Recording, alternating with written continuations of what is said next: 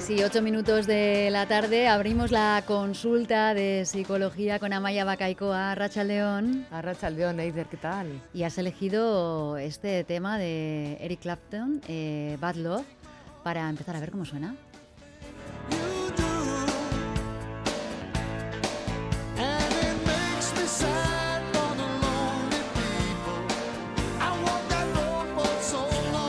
Ya saben que Amaya Bacaicoa siempre elige una canción para arrancar la, consulta eh, con un motivo para presentar el tema. En este caso. En este caso el título lo dice todo, ¿no? Bad Love y hoy vamos a hablar de los amores tóxicos, ¿no? Del amor tóxico.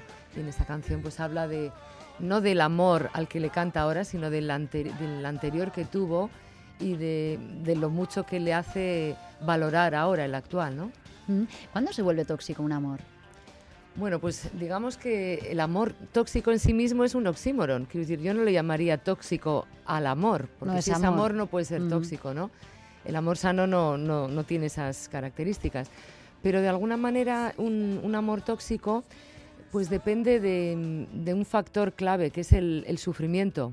Quiero decir, cuando hay sufrimiento tenemos que, que tener ahí la, la, señal de alarma, ¿no? Y nos tiene que decir que pues que algo está ocurriendo, ¿no? Porque realmente el, amor, el amor sano, el amor eh, adecuado, vamos a decirlo así, es un sentimiento muy intenso, muy placentero, que aporta felicidad, aporta tranquilidad y cuando hablamos de amores tóxicos, pues ocurre un poco todo lo contrario, ¿no? Quiero decir, luego hablaremos ¿eh? de las diferencias entre cada tipo de, de situación, ¿no? De amor tóxico o, dependencia emocional, que finalmente Claro, quizá podemos hablar de relaciones tóxicas, ¿no? Porque no tienen por qué ser eh, relaciones eh, necesariamente amorosas.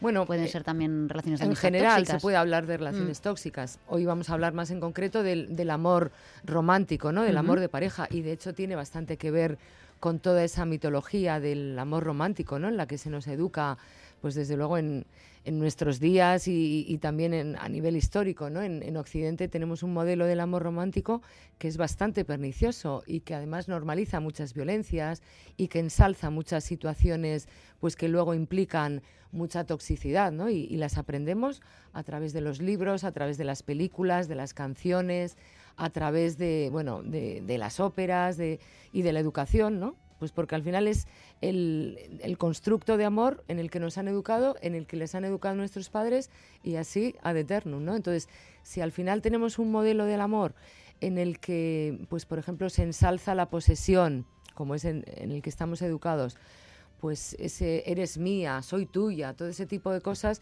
pues eso te lleva a una serie de consecuencias negativas.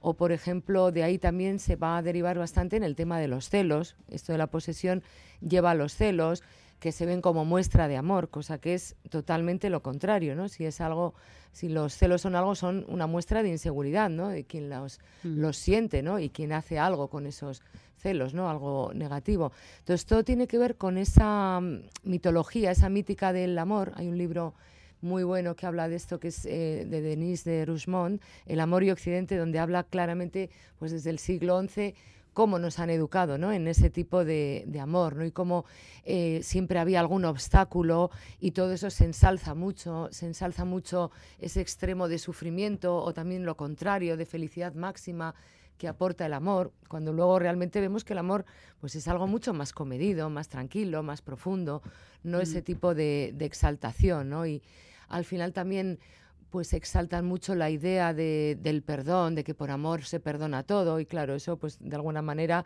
lo que hace es eh, normalizar muchas situaciones eh, pues que pueden ser catastróficas y, de mucho sufrimiento, ¿no? que se soportan y parece que hay que perdonarlas en nombre del amor, de un, de un mal llamado amor, ¿no? Porque es, mm. insisto, es normalizar algo que no es. Ahí hemos dado una, una clave eh, que además se, ha, se, ha, repetido, el sufrimiento. Ahí está la, la, alerta, la forma de, de identificar. Pero em, vamos a hacer una especie de guía de comportamientos que nos pongan en, en guardia.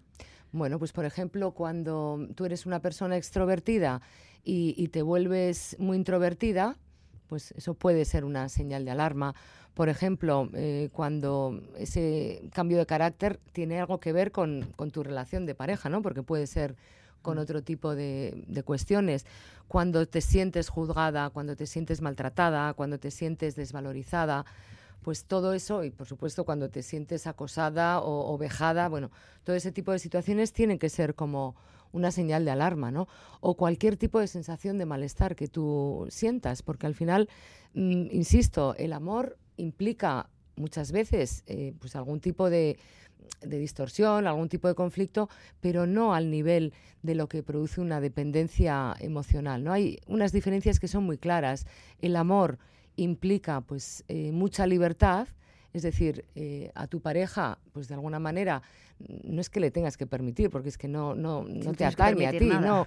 Pero quiero decir, la libertad es un aspecto muy importante del desarrollo personal y, y, de la pareja, y sin embargo, cuando hay dependencia emocional, cuando hay esa toxicidad, pues de alguna manera eh, se impide que, la pareja cumpla sus sueños, eh, bien laborales o, bien sociales, quiero decir, impide que, vaya con, pues, con su grupo de, mm. amigas, de amigos. Entonces, son situaciones que de alguna manera eh, producen celos, cosa que, en el amor pues de alguna manera tienes que, tolerar y ver bien y como una forma de crecimiento el que tu pareja pues vaya con, sus amigos y con sus amigas sin ninguna duda, ¿no? Por ejemplo, en el tema de, la intimidad, de, lo afectivo sexual, de, la pasión, pues también hay una diferencia, ¿no? Cuando es amor y cuando es amor tóxico o dependencia emocional. Es decir, eh, de alguna manera, en el amor, el deseo nace, perdón, la pasión, las relaciones sexuales nacen del, deseo, ¿no? Que brota en un momento dado y en cambio en las relaciones de dependencia emocional suelen verse como una obligación, como un satisfacer las necesidades del otro. de agradar constantemente, ¿no? Porque hay una situación eh, de desequilibrio, se crea una, bueno, una especie de, situación de poder de una persona frente a la otra. Esa es la, otra clave fundamental, es decir, el, poder en las relaciones eh, de amor es simétrico.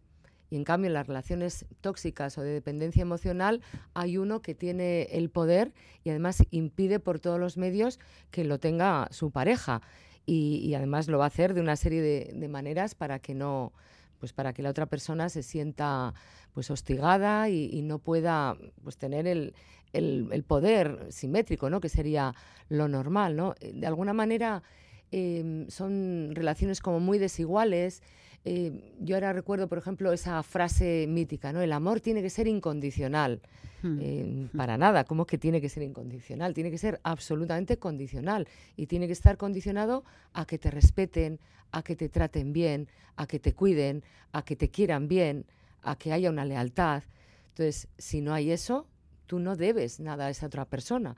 Y lo digo mm, porque hay muchísimas personas que, incluso, y sobre todo mujeres, que incluso sin recibir nada de esto a cambio, incluso recibiendo todo lo contrario, se sienten en, la obligación de, seguir dando amor, porque el amor es incondicional y es para siempre. Y esta es mi media naranja, todos son los, míticos, los mm. mitos ¿no? de este amor, romántico. Y bueno, ahora me viene también a la cabeza, eh, cuando éramos pequeñas, tú te acuerdas el Día de la Madre, que había un anuncio que yo no sé si hoy en día, que creo que también, que decía em, a las mujeres eh, dar mucho, recibir poco. O sea, lo contrario a lo que acabas de decir, ¿no? Que tiene que ser algo simétrico, algo recíproco y lo veíamos como normal. Yo decía esto. Claro, y esos mensajes que nos han ido introduciendo ¿no? durante tanto tiempo, al final, pues se llevan a, relaciones desequilibradas. Claro. En las que hay una persona que, bueno, que ejerce cierta manipulación ¿no? sobre la otra para conseguir mantener esa posición de, poder. ¿Las eh, personas que son eh, manipuladoras en esas relaciones lo van a ser siempre o puede ser que en esa relación se cree esa situación de toxicidad, pero eh, pueden tenerlo A ver, normalmente son personas tóxicas que lo van a intentar y lo van a repetir. Sería extraño. Si no lo pueden repetir será porque hay una fuerza que se opone. Eh, pero en principio, quiero decir, si tú eres una persona que te gustan las relaciones simétricas, eh, te gusta la libertad, mm, tanto la tuya como de, de tu pareja, no tienes por qué eh, no sé, aportar este tipo de, conductas, ¿no? Y mucho menos las de maltrato, las de maltrato físico o, psicológico. Entonces, alguien que hace todo eso, en el fondo es una persona muy insegura y que utiliza todo este tipo de, manipulaciones, como otras también, como pueden ser las mentiras, el acoso. Eh, son personas que en un momento dado, pues eh, cuando se frustran o cuando no se les da la razón, pues te pueden llegar a levantar la mano.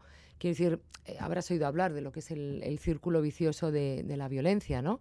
Que, comienza un poco por ahí, ¿no? Pues que de alguna manera, es un concepto ¿eh? que, lo acuñó eh, Eleanor Walker, una psicóloga norteamericana, que hablaba de eso, ¿no? de que al final las relaciones de pareja tóxicas, de, maltrato, eh, aumentan en espiral. Y, ocurre esto porque, de alguna manera, hay una primera fase en la que hay una tensión, pues hay algún tipo de hostilidad, algún tipo de conflicto, y normalmente el hombre suele resolverlo pues, pues con algún tipo de, pues de hostilidad, con alguna, alguna situación pues de dureza, ¿no? Y, por ejemplo, las mujeres típicamente lo que suelen hacer es tratar de, llevar el tema pues mm, con mano izquierda, como se dice, eh, pues como mm, tratando de calmar la situación.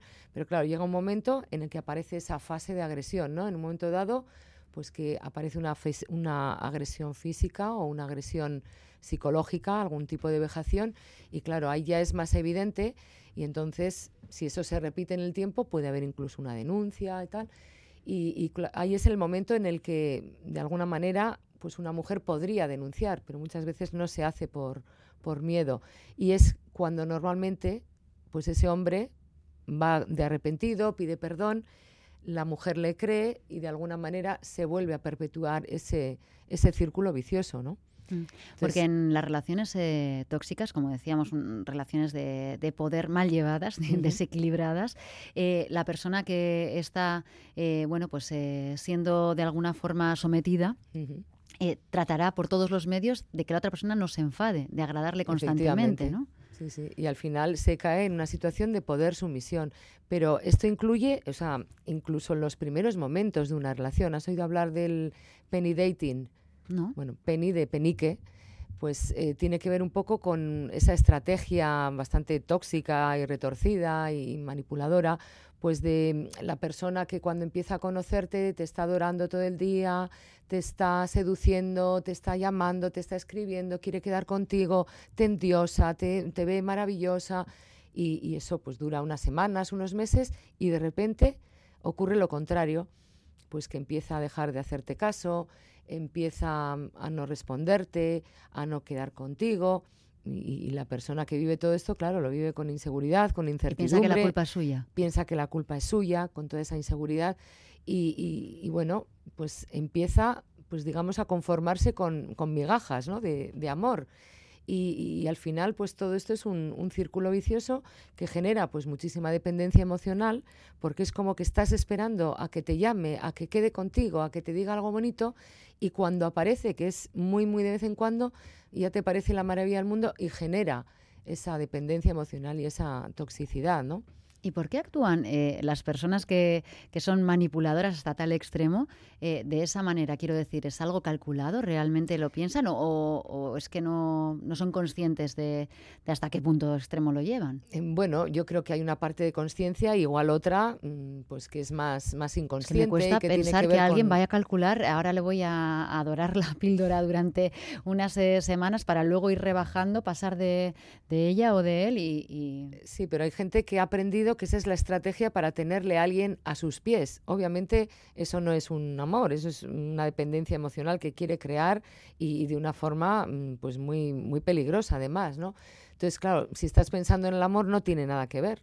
Estamos, insisto, hablando de algo tóxico, de algo eh, que lo que intenta con esa estrategia es tenerle a sus pies a la otra persona sumisa, supeditada y, y para poder hacer con ella lo que él quiera. Entonces, obviamente estamos hablando de un tipo de personalidad muy determinado y obviamente también estamos hablando de una sociedad patriarcal, ¿no? Hemos hablado antes de un modelo del amor romántico en el mm. que se nos ha educado, pero está todo dentro de una relación, perdón, de una sociedad patriarcal eh, en la que se le asigna el poder y el privilegio al hombre y lo contrario a la mujer, ¿no? Con lo cual también son estructuras sociales muy aprendidas, ¿no? Y que de, algún, de alguna manera se, se reproducen, ¿no? Mm, pero también hay relaciones en las que es la mujer la que, se, la que es manipuladora o tóxica. Podría ser, sí. Mm. Lo que pasa que normalmente como el poder es el que tiene el hombre, pues por estereotipos de género, por mm, socio, bueno, por temas sociohistóricos, pues de alguna manera ocurre más sistemáticamente, pero obviamente también puede haber una mujer que tenga ese tipo de características y consiga supeditar pues, a otra persona, a quien sea su pareja, ¿no?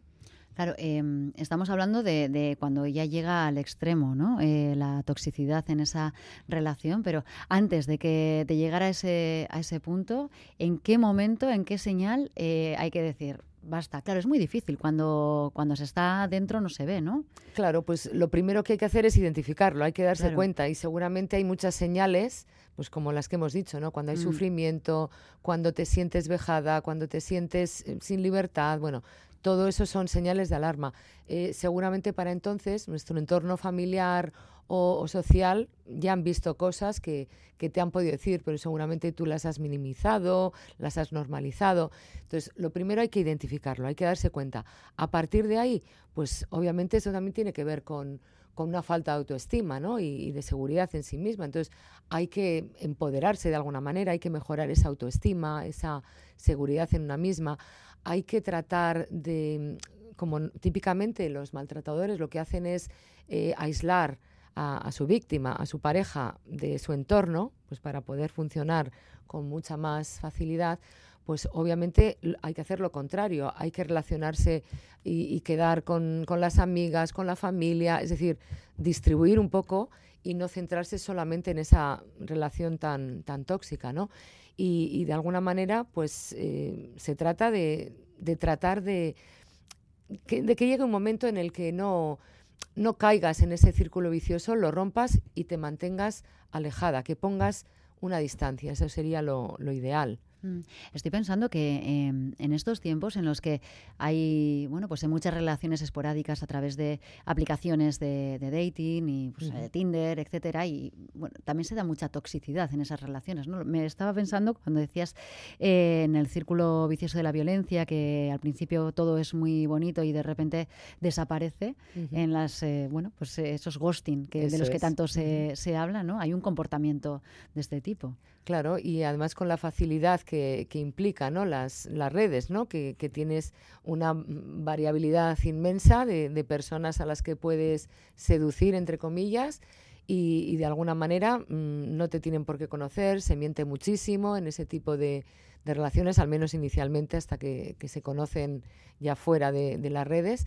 Y con lo cual, pues es como mucho más, sale gratis, ¿no? De alguna manera y, hay gente que no tiene ninguna ética y entonces funcionan así, ¿no? Pero ocurre mucho y yo creo que hay que tenerlo muy, muy en cuenta, ¿no? Y, que la gente al final sufre muchísimo por estas cuestiones del, del, ghosting, ¿no? De que se ilusionan con una persona y de repente desaparece de la noche a la mañana y, te quedas sin saber nada de, mm. ella, ¿no? ¿Y em, quien ha estado en una relación tóxica tiene más riesgo de, de repetir? Bueno, depende. Yo creo que em, de alguna manera, si te has fortalecido, si has aprendido la lección, pues yo creo que puede ser como una, una defensa, ¿no? Que te ayuda a, no, a no caer en lo mismo. Pero bueno, si no has trabajado esa vulnerabilidad, si no has trabajado esas inseguridades, que al final obviamente puede ocurrirle a cualquier persona, ¿eh? pero es más vulnerable una persona que tiene ciertos déficits ¿no? en, en el tema de la autoestima, de, de la seguridad en, sí misma, ¿no? Y, o que ha tenido pues una serie de problemáticas anteriores y, busca pareja pues de forma pues mm, digamos inadecuada, ¿no? Mm. Desesperada. Pues eh, lo que hemos aprendido, eh, al menos a, tratar de, detectar esas eh, señales a tiempo.